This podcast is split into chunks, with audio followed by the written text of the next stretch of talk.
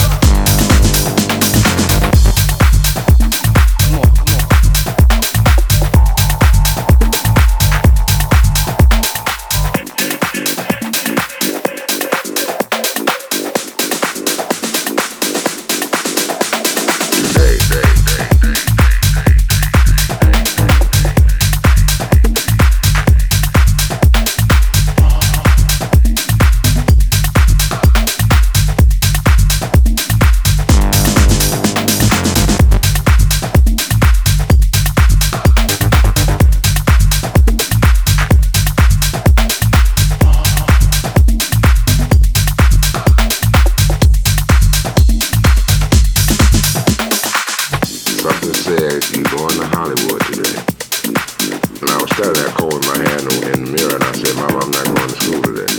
She went crazy about it. Baby, you gotta go to school. It's your last semester. You don't graduate, I go to Hollywood today. today, today.